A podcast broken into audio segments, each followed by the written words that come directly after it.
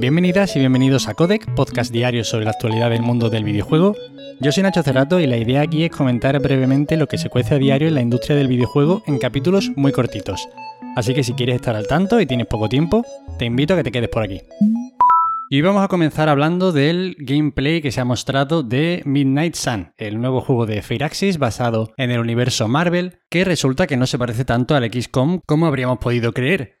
De hecho, yo dije aquí con mucha seguridad, oye, mira, no hay gameplay ahora en la Gamescom, pero miraros un gameplay del XCOM si os interesa porque va a ser pues prácticamente así. Y resulta que no. Si os soy sincero, a mí la verdad es que los cambios que lo diferencian de un estilo XCOM no me gustan mucho porque en primer lugar, parece que tenemos algunas estancias en las que veremos el juego en tercera persona con paseitos y charlitas, porque resulta que podremos hablar con los diferentes héroes y entablar amistades y relaciones que luego repercutirán en los combates. Aunque sigue siendo parecido el sistema de combate por turnos, pero en este juego han metido las cartas. Y yo la verdad es que no soy nada fan de las cartas, no sé por qué, pero me echan un poco para atrás en todos los juegos. En cualquier caso, es un juego de Firaxis y es muy probable que sea muy buen juego, así que tengo muchas ganas de probarlo. Y para los que se asusten de ver cartas porque piensen en que esto va a acabar teniendo micropagos y cosas así, ya han dicho desde Firaxis que no va a haber nada de esto. Así que, otra cosa buena.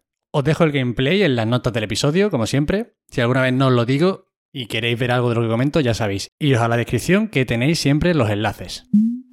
Las ediciones estándar y especial de Horizon Forbidden West no contarán con el derecho de poder jugarse en Play 4 y Play 5. Los que no quieran volver a pasar por caja al saltar de generación tendrán que ir a por la digital deluxe, a por la coleccionista o la regalia, o sea, otro maravilloso ejemplo de buenas prácticas en esta nuestra querida industria del videojuego. Este título que bueno, podríamos haber esperado que fuera un título exclusivo de PlayStation 5 para aprovechar pues todo el potencial de la nueva consola y poder comprobar hasta qué punto esta consola supone un salto importante gráficamente con respecto al anterior, pues bueno, al final es intergeneracional y encima si te lo compras para Play 4 en una edición normal, que es en realidad la única que debería existir si no nos hubiésemos vuelto locos con las precompras y las ediciones, pues encima no vas a poder jugarlo en Play 5 luego con una actualización gratuita ni nada de eso. Cosa que ya ha sucedido con otros muchos juegos, ¿eh? No es que estemos pidiendo algo que no se haya hecho ya.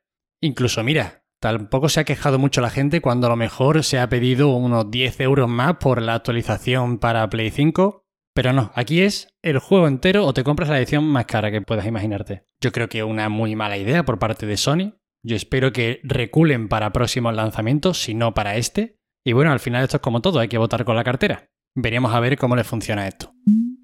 Y encima ahora nos vamos al otro lado de la acera y tenemos que el Game Pass suma 8 juegos en su catálogo este mes y encima uno de los juegos que suma es el mejor juego de la historia, que es el Nuclear Throne. El increíblemente perfecto juego de Beer, uno de los mejores roguelikes que se han hecho en la historia, si me preguntáis a mí, y un juego que si no habéis probado y tenéis el Game Pass, no tenéis ningún tipo de excusa para no empezar a jugar a partir de este 9 de septiembre. Otro juego que se añade el 9 de septiembre también es The Artful Escape, que es el juego del que ya os hablé hace unos cuantos de capítulos de Johnny Galvatron y que tiene una pinta espectacular, que además contaba con actores como por ejemplo Lena Headley, Jason Schwartzman, Mark Strong y estoy prácticamente seguro de que va a salir un juego muy pero que muy bueno. En fin, novedades del Game Pass que os animo a que le echéis un vistazo si lo tenéis por ahí. Y seguimos con el 9 de septiembre, que es un día bello en esta industria del videojuego porque tendremos PlayStation Showcase a las 10 de la noche hora española.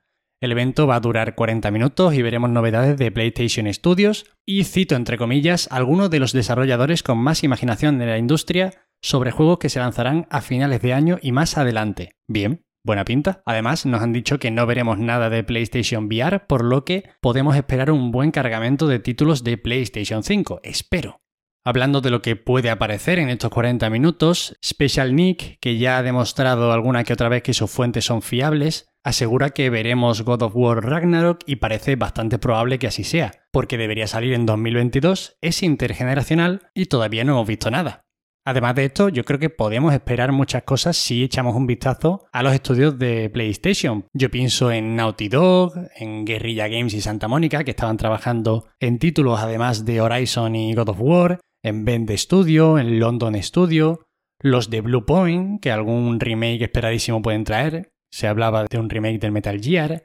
el Team Asobi, que ya estaba trabajando en un proyecto ambicioso.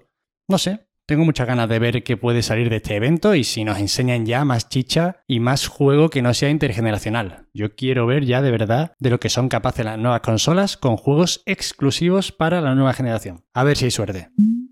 Y para acabar, y siguiendo con los eventos, THQ Nordic ha anunciado que el 17 de septiembre celebrará su décimo aniversario a las 9, hora española también. Siempre os digo la hora española. Y conducirá este evento el omnipresente Geoff Keighley, se esperan grandes anuncios entre los que podría colarse, según la nota de prensa que ha compartido la editora, el retorno de algunas franquicias legendarias o secuelas de juegos muy queridos. Para el que no controle mucho THQ Nordic, pues de aquí han salido Darksider, Dead Island, Destroy All Humans y recientemente el Biomutant, además de otros muchos.